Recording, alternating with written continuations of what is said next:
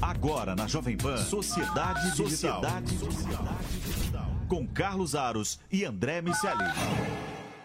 Sociedade Digital no ar, a ponte aérea mais tecnológica do rádio, da TV e da internet. Eu lembro, você nos acompanha pela rede Jovem Pan News no rádio, pelo canal Jovem Pan News na sua TV por assinatura ou na internet, pelo Panflix ou ainda o canal Jovem Pan News no YouTube.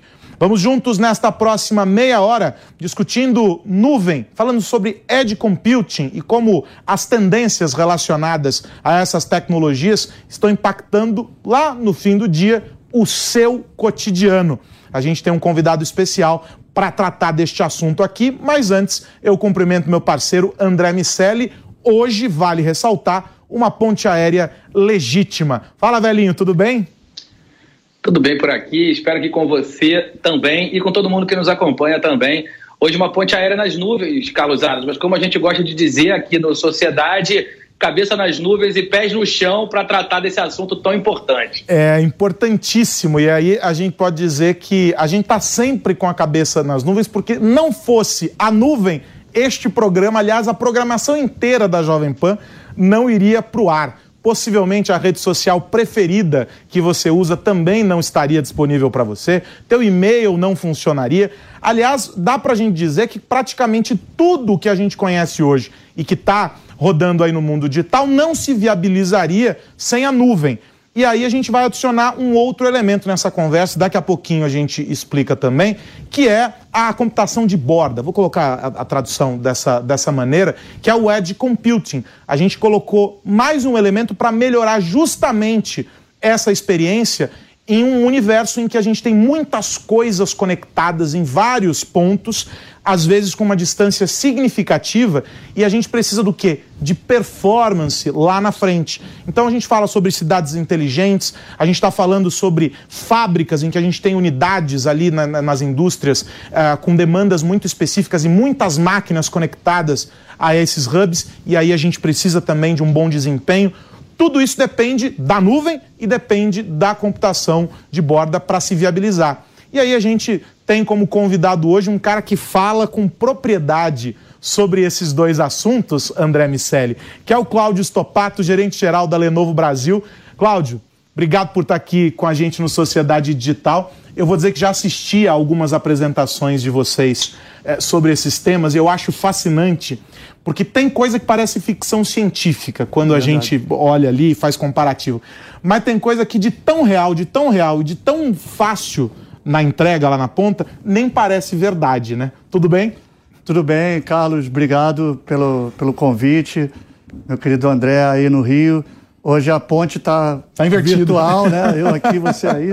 É um prazer estar aqui é, falando sobre um tema tão importante, representando a Lenovo, oportunidade da gente conversar por temas que são realidades, né? A nuvem não é algo, não é ficção científica, né? É, é, é bem real.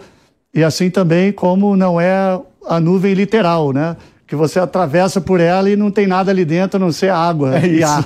Então, de fato, é, para ter uma, do ponto de vista de tecnologia, uma nuvem que funciona, requer muita infraestrutura, requer é, camadas, é, eu diria, complexas de serviço e software. Então, isso tudo acaba, no final, sendo criando a capacidade de entregar é, serviços e experiências que hoje nós, não só as empresas, mas nós como consumidores é, temos o, o, privilégio de desfrutar. Né? Eu fico sempre pensando, quando a gente é, traz esse tema aqui no, no, Sociedade, sobre os diferentes níveis de maturidade é, das empresas, das organizações, para lidar com, com esse, né, essa abstração, né, no fim do dia, a nuvem. Porque a gente tem diferentes formatos de nuvem, a gente vem discutindo a adoção das nuvens uh, híbridas e, e, e como cada vez mais para as empresas se torna estratégico entender quais as soluções, uh, qual o perfil dos provedores uh, de nuvem, que tipo uh, de recursos vão ser embarcados para que a performance dessa empresa no ambiente de nuvem seja satisfatória, entendendo que a nuvem é essencialmente também essa customização, né? Porque a gente tem a nuvem como um conceito, como projeto no geral, mas cada empresa tem uma especificidade. Como que é esse processo? E aí a gente já vai chegar lá no, no, no, no LED Computing, mas como que é esse processo para vocês, enquanto fornecedores disso tudo, dessa, dessa infra, uh, de entender essas necessidades em um mundo cada vez mais complexo e mais do que isso, vocês precisam fazer a especificidade e conversar com o todo, né? Porque no fim, a, minha, a especificidade da minha empresa e da outra empresa precisam se conectar porque está todo mundo de alguma forma ligado. Eu queria que você falasse um pouquinho sobre esse momento. É, esse é um grande desafio, porque é, parte da, do desafio também é conseguir navegar é, por fora do que é o modismo, né? É, porque a inovação pela inovação somente, ela não necessariamente traz valor para as empresas. E, e, e, quando você se amarra mais pela, pela moda, pelo, pelo, pelo que todo mundo está fazendo, necessariamente, não necessariamente aquilo vai servir para você. Foi exatamente o que você comentou. Cada empresa tem a sua, a sua natureza, a sua necessidade. Então, o, o nosso desejo, quando a gente apoia os nossos clientes nessa jornada, é, ajudar o cliente a tirar proveito dos melhores recursos onde eles estão. Existem é, é, situações de aplicações que já nasceram num ambiente de nuvem pública, onde você não, não precisa hospedar aquilo dentro de casa, e outras não, que carregam consigo outras características que dependem é, de, um, de uma infraestrutura mais local, mais própria, que é o que a gente chama de, de nuvem privada. Então, hoje a gente acredita que a, a nuvem não é simplesmente um lugar, um ponto onde você sai daqui, vai para lá e você chegou na nuvem. E sim uma jornada, uma estratégia é, que você, se construir da forma correta, você vai conseguir tirar proveito de todos os recursos, todos os benefícios que ela tem. A gente acredita muito também que isso aterriza no modelo que a gente chama de, de nuvem híbrida, né, onde você pode ter recursos é, dentro de casa, dentro do seu próprio data center, é, num formato de nuvem que você entrega para os seus clientes internos ou para os seus, é, seus clientes externos um serviço com o formato de nuvem, com as características de nuvem, com a, eu diria, com a escalabilidade, com a agilidade da nuvem, mas dentro de casa. Em outros casos, vai fazer sentido você ter alguns recursos também fora, numa, numa nuvem pública. O, o que é importante. E, e, aí, só te interrompendo, talvez a grande virtude, a grande vantagem da nuvem no fim do dia é permitir essa conexão desses, dessas duas realidades, né? Torna não só economicamente mais viável para as empresas, mas também operacionalmente você tira o melhor de cada cenário. Né? Exatamente. E é nisso que é, é onde entra esse modelo híbrido, onde você pode ter nuvens públicas e privadas se falando e você pode escolher onde você vai colocar suas aplicações que aí o serviço, é, é, o nível de serviço vai ser o mesmo, mas também pode ter situações que, onde você vai precisar ter aquilo só na nuvem privada ou só na nuvem pública. Né? Você estava comentando antes aqui sobre o, o e-mail, né? Então, é, a gente, olhando para nós como consumidores é, domésticos, né? Não interessa muito onde é que está rodando o e-mail pessoal que eu tenho, né? Você nem sabe, né? E as empresas que te vende essa solução, a gente está preocupado em te dizer. Mas lá atrás, esse e-mail está é, caminhando por algum servidor, por alguma infraestrutura. E aonde é, é, nós da Lenovo, com certeza, podemos contribuir. Né? Onde quer que esteja essa infraestrutura, ali a gente quer estar. Né? Então, boa parte dessa, da infraestrutura dos grandes provedores de nuvem também é, é provida por, por soluções da, da Lenovo. Deixa eu colocar o André na conversa. Chega mais, meu amigo.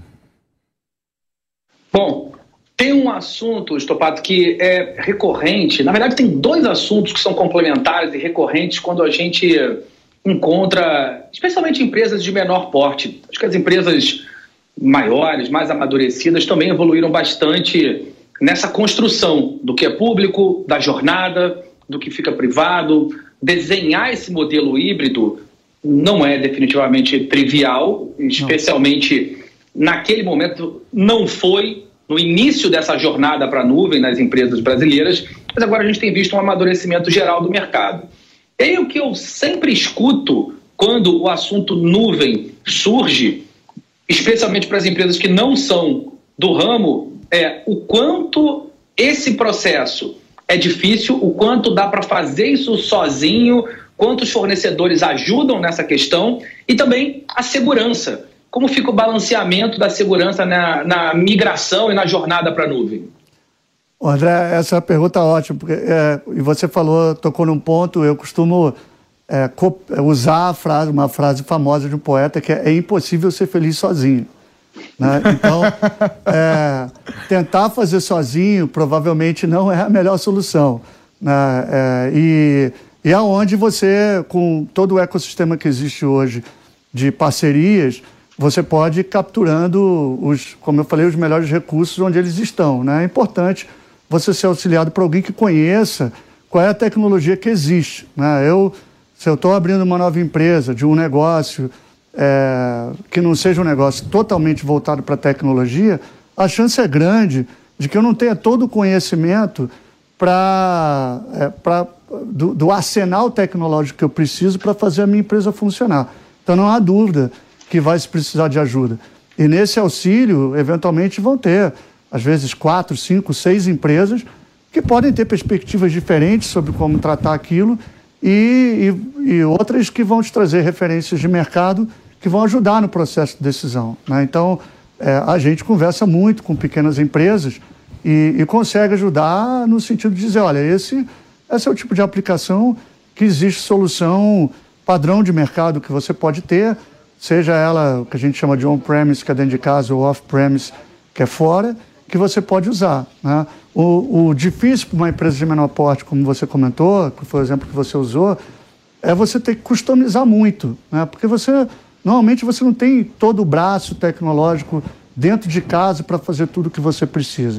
A grande vantagem é que hoje boa parte dessas soluções existe, existe soluções padrão de mercado que já te ajudam. Imagina você começando uma empresa, há, sei lá, 20 anos atrás, talvez não precise nem ir tão longe, e tendo que é, fazer tudo sozinho para correr as suas aplicações numa, numa estrutura que você mesmo não conhece, né? Então, ou num software que você não sabe se vai funcionar, que você mesmo que criou. É, então, hoje, muito disso já existe padrão de mercado. E outras empresas é, que surgem desenvolvendo a sua própria tecnologia, é, assumindo que isso vai trazer um pouco mais de flexibilidade, né? porque em, em, alguns casos você precisa de coisas muito específicas que o mercado não te traz. Mas certamente ajuda vai precisar e, e como você falou, não é tão simples mas as soluções existem, são viáveis hoje e mais acessíveis também. À medida que isso vai ganhando escala, a acessibilidade aumenta, né? Fica, tem mais soluções que estão no nível de acessibilidade para empresas de menor porte. A gente eh, comentou aqui sobre edge computing e etc. E eu não posso deixar de citar um, um case de vocês. Uh, vocês apresentaram um evento. O André o André estava, nós estávamos juntos nesse evento. A Technology Review tinha uh, um, teve um painel nesse, nesse evento e nós uh, assistimos e eu fiquei fascinado porque uh, é um tema que me interessa muito, o das cidades inteligentes, não só porque conceitualmente é muito belo né, a gente olhar o ecossistema como um todo e as aplicações que são distintas e que somadas geram um resultado ali sobre o todo. É como uma orquestra funcionando, vamos colocar dessa maneira, né? Cada instrumento ali você tem um maestro ali orquestrando e isso aplicado a um ecossistema tão complexo quanto uma cidade. E vocês mostraram ali um case é, de Barcelona, uh, no qual fortemente aplicada a, a tecnologia uh, do, do, do edge, edge computing, uh, um, um, modelo de vocês, vários modelos, aliás, de vocês, de propostas diferentes da Lenovo para esse assunto. E eu queria trazer esse tópico. A gente tem, claro, como case é legal você ver essa aplicação no todo, mas esse é o mundo possível lá no limite. Quando a gente volta, a gente tem ainda, é, hoje, sem pensar nesse, nesse macro, a gente já tem outras aplicações muito eficientes do, do Edge Computing rolando uh, e que a gente não dimensiona. Eu queria que você voltasse duas casas, explicasse para a gente o que é essa proposta né, da, da computação de borda e que você comentasse um pouquinho desses dois universos. A gente tem o, o, o desafio aqui hoje acontecendo dentro da empresa, sendo utilizando isso, e esse projeto de vocês que é belíssimo lá com a, com a Prefeitura de Barcelona para criar esse case. Em que momento a gente está? Lá em Barcelona ou nós estamos mais no começo dessa jornada? Ah, eu, eu, essa é uma boa pergunta. É, bom, se estivesse lá em Barcelona também não ia estar tá ruim. Não ia estar, né? tá, porque estava bonito, o é. projeto é bonito. Não, é, a gente está assim, no, no meio do caminho. Né? É lógico que essas tecnologias algumas tecnologias que a gente entende como emergentes, elas têm o seu ciclo normal de adoção. E, e, com a velocidade com que as tecnologias mudam, esses ciclos também estão ficando cada vez mais curtos. Né? Quando você pensa no mundo lá no passado, onde você tinha os servidores físicos, cada servidor tinha sua própria aplicação e tal, e você foi movendo para o mundo virtualizado, onde um servidor só podia correr várias aplicações, isso teve uma certa curva de adoção que tinha a ver com, com, os, com o legado das aplicações, com o conhecimento das pessoas, e teve uma certa curva ali. Né? Hoje já nem se fala de, de ter uma opção de um ambiente que não seja virtualizado. Você precisa justificar por que não é. Né? Então, é, e a gente acredita que muitas dessas tecnologias vão ser assim. Em algum momento elas vão virar um padrão de indústria. Então a gente está sempre entre o início e o final, num final que nunca chega. Sim, é uma corrida sem linha de chegada. E o início que você nunca sabe exatamente onde começou, né? Mas essa, essa é a beleza do, do mercado de tecnologia. Em relação à computação de, de borda, o conceito mais simples é de aproximar a capacidade é, computacional de onde os dados são gerados, para permitir que você ali mesmo possa tomar decisões de te, em tempo real com aqueles dados. Né? Então, pensa, a gente pode pensar no seguinte, num, num, passado não muito distante, onde todos os escritórios eles eram físicos, né? a gente ia para um lugar trabalhar. Então você tinha um ponto concentrador de geração dos dados, estava né? tudo sendo gerado ali naquele escritório.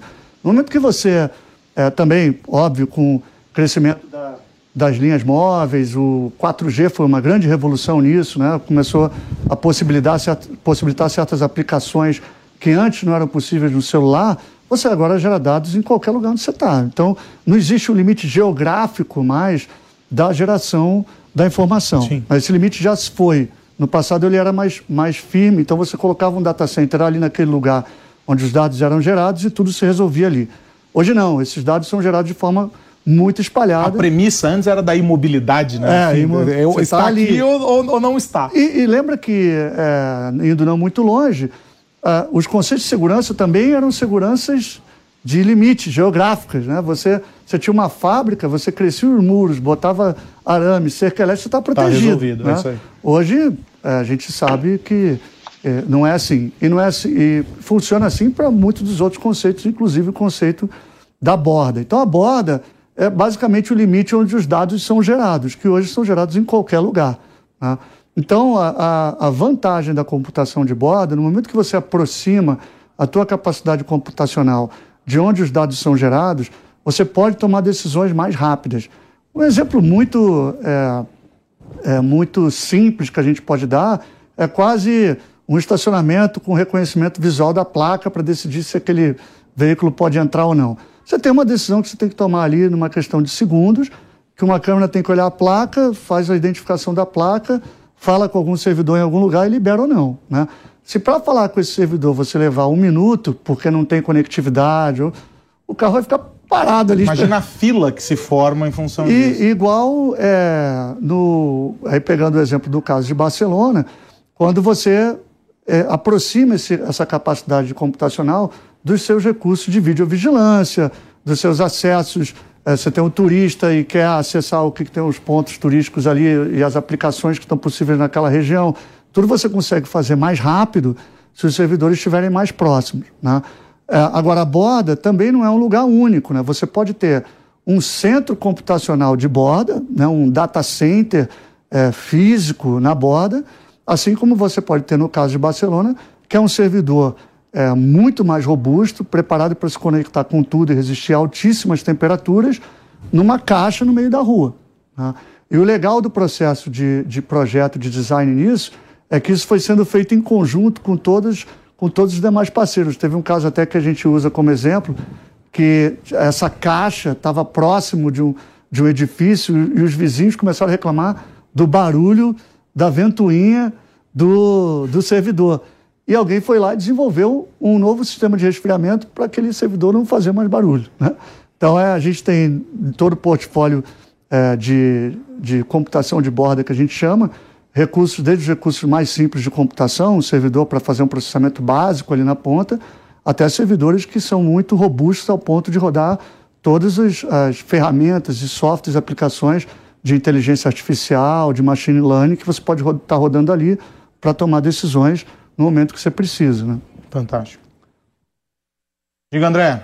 Colo colocar de novo a minha lente aqui nas pequenas e médias e vou te perguntar de que maneira essas tendências que a gente já consegue enxergar mais próximas, já dá para olhar ali no horizonte, HPC, ED, a própria nuvem híbrida que você já me respondeu, mas especi especificamente quando a gente fala de computação de borda, é, o que dá para um pequeno ou médio empresário pensar a respeito? Você deu um exemplo que é muito pertinente ali do estacionamento, mas quais são os outros tipos de aplicação que fazem sentido para as pequenas e médias empresas quando a gente fala de uma tecnologia que parece tão sofisticada?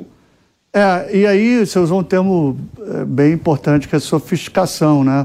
Depende muito da sofisticação, porque é, tem certas aplicações hoje, até em tomadas de decisão de tempo real, que você pode usar um recurso computacional muito simples, né? que, é, que hoje se usava. Às vezes a, a empresa colocava um simples servidor de torre lá na ponta, que é um, um desk, quase que um desktop muito mais robusto, mais parrudo, e funcionava. O, a grande questão é o nível de sofisticação que o mercado está demandando para certas soluções. Né? Anteriormente, é, e aí vamos, se a gente fala do, do, do varejo, né? do varejo físico, já existem soluções que fazem análises de sentimento do consumidor é, na frente de uma prateleira. Né? Então, que, que você faz com essa, com essa análise? Você processa num batch fora e depois toma a decisão do que vai fazer dois dias depois, três dias depois, sobre a arrumação daquela prateleira. Isso te requer uma certa capacidade, um certo nível de sofisticação computacional.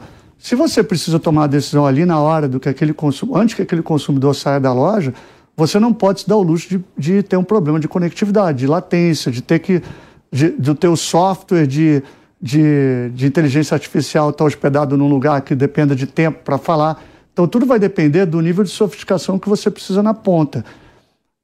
Tem parte disso que ainda não vai ser notado hoje pelo nível de adoção dessas soluções, mas Existem pesquisas que indicam que próximo de 75% é, dos dados gerados vão ser processados na borda ao longo dos próximos cinco anos. Então, para que, que servem essas pesquisas? Né? Não só para é, fazer você se convencer de que aquilo é importante, mas para você entender que a direção é essa. Em algum momento, se você não se planejar para estudar a solução, você pode acordar atrasado. Né? Então, é essa a importância das pequenas e médias ficar atentas ao nível de sofisticação. As pequenas e médias têm uma vantagem, principalmente quando elas estão começando. Elas não têm um passado, um legado que elas, que elas têm que cuidar. Né? E o acesso à tecnologia permitiu que pequenas e médias concorram com as grandes. Sim. Né, hoje, qualquer pequena empresa tem acesso a um nível de sofisticação tecnológica, em qualquer que seja o formato, equivalente ao de uma, gran, numa Sim, grande empresa. Tanto é que empresas que nasceram pequenas é, foram disruptivas o suficiente em relação a grandes gigantes da indústria. Né? Isso dá para dizer que é quase a democratização da tecnologia. E né? até com uma capacidade de se adaptar a esse cenário adverso muito, é, mais, muito mais, rapidamente do que as grandes empresas. Né? É, você comentou, André, de High Performance Compute. Né? Esse é um tema bem interessante, porque é, High Performance Compute, ou computação de alto desempenho, era um privilégio de empresas gigantes, né? porque você precisa de clusters computacionais com altíssimo desempenho, que normalmente são clusters caros. Né? Você, como uma pequena empresa, vai ter difícil, vai ter mais dificuldade de acessar, de investir nisso de cara. Você vai precisar saber o quanto aquilo de fato vai trazer é, benefício para o teu negócio. E hoje não. Já existem clusters de high performance computing que uma empresa de médio porte consegue ter acesso. Então é questão de explorar, entender as tendências, conseguir deixar a moda um pouco de lado, porque muitas vezes você fica na, na ânsia de fazer o que está todo mundo fazendo, o que está todo mundo falando, estudar profundamente aquilo, porque vai ter situações em que aquela solução vai se adequar perfeitamente ao teu negócio e outras que é melhor deixar estudar mais um pouco. E quando a gente fala sobre, sobre o 5G, porque adicionando ele como um elemento aí. A gente está vendo o desafio de implementação aqui no Brasil de infraestrutura, porque a gente tem alguns gargalos que precisam ser vencidos. Por exemplo, quem tem parabólica está uh, enfrentando dificuldades se não colocou o filtro na antena. O sinal está digitalizando, às vezes dá black. Você tem é, é, uma dificuldade e é uma condição que foi imposta porque a frequência ali sobrepõe, etc. Então, esse é um exemplo de um gargalo que se encontrou com o 5G. Mas o 5G também vai permitir justamente, é, vai, vai levar essa, essa demanda de uma operação mais robusta lá na ponta. Uhum. Não necessariamente no, no centro, lá no, no, coração nervoso das operadoras. A de Computing se aplica muito bem a esse contexto quando a gente pensa nesse Brasilzão gigantesco. Uhum. É, como é que vocês estão trabalhando isso? Vocês fazem parte dessa jornada também aqui do 5G no Brasil, né? Não, to totalmente. É, até recentemente a gente anunciou uma, um convênio com a Universidade Federal do Rio Grande do Norte de um investimento de cerca de 60 milhões de reais em desenvolvimento de plataformas 5G aqui no Brasil, é, que é um desenvolvimento que serve para o mercado brasileiro e que também pode servir referência pra, de referência para outros é, mercados é, para Lenovo. É, o, o, muito se diz, assim, alguns dizem que, assim como o 4G foi a revolução da, do, do móvel, da telefonia móvel, do smartphone para pessoa física, né? a gente começou, certamente, provavelmente 95% das aplicações que a gente tem nos nossos celulares hoje no mundo 3G não seriam possíveis. É, se entende que o 5G vai trazer essa revolução para o mundo corporativo. Né? Vou dar um exemplo do que acontece numa fábrica é, nossa do, desse, do uso do 5G na prática. Então, quando a gente produz um, um notebook, um desktop, tem uma parte da imagem que é, que é, carregada de fábrica e a gente precisa cabear todos esses é, notebooks ou desktop para carregar essa imagem. Você não pode confiar no Wi-Fi para isso. Né? Porque se há uma falha, você eventualmente tem que voltar para o início, então você perde produtividade. Então você cabeia a fábrica toda para você ter a velocidade que você precisa, a confiabilidade. No 5G você remove tudo isso, porque o nível de confiabilidade da rede 5G, da, da rede privada que pode ser construída, ela é, ela é, é muito alta. confiabilidade muito maior do que de uma rede wireless e imagina o ganho de cabeamento que você tem de infraestrutura física, de switch e tudo demais, só por passar isso para o 5G. Então, o mundo da manufatura vai se beneficiar muito disso. O, a gente acredita que o mundo do agronegócio também, né, de você poder ter, aproximar essa conectividade de lugares onde antes isso não era possível chegar. Então, de fato, a gente espera que isso seja uma grande revolução para o mercado corporativo. Bom. E, pro, como você falou, né, para a computação de borda, porque aí vai, ali vai ser gerada uma quantidade enorme, infinita de dados que em algum momento você vai precisar saber o que fazer com aquilo. Né? Bom, o relógio é cruel demais com a gente, então eu já quero agradecer demais o gerente-geral da Lenovo Brasil, o Cláudio Stopato, teve com a gente aqui no Sociedade Digital. Cláudio, obrigado mais uma vez por ter aceitado o convite, por ter vindo aqui trocar essa ideia com a gente. Já está convidado para a próxima. Não, Ares, obrigado a você, André. Obrigado pelo convite. É, sempre que vocês quiserem, é, estaremos aqui. André Miceli, semana que vem tem mais, meu amigo. Um abraço. Semana que vem tem ponte aérea local, Carlos Aros. Um abraço para você, para o Estopato e para todo mundo que nos ouve ver. É isso, Sociedade Digital desta semana fica por aqui. Você pode conferir este e os programas anteriores acessando o Panflix ou o canal Jovem Pan News no YouTube. A gente se encontra aqui na semana que vem discutindo os impactos da tecnologia no nosso cotidiano. Um grande abraço, tchau, tchau. Agora na Jovem Pan, Sociedade Digital. Sociedade Digital. Com Carlos Aros e André Miceli. Realização Jovem Pan News.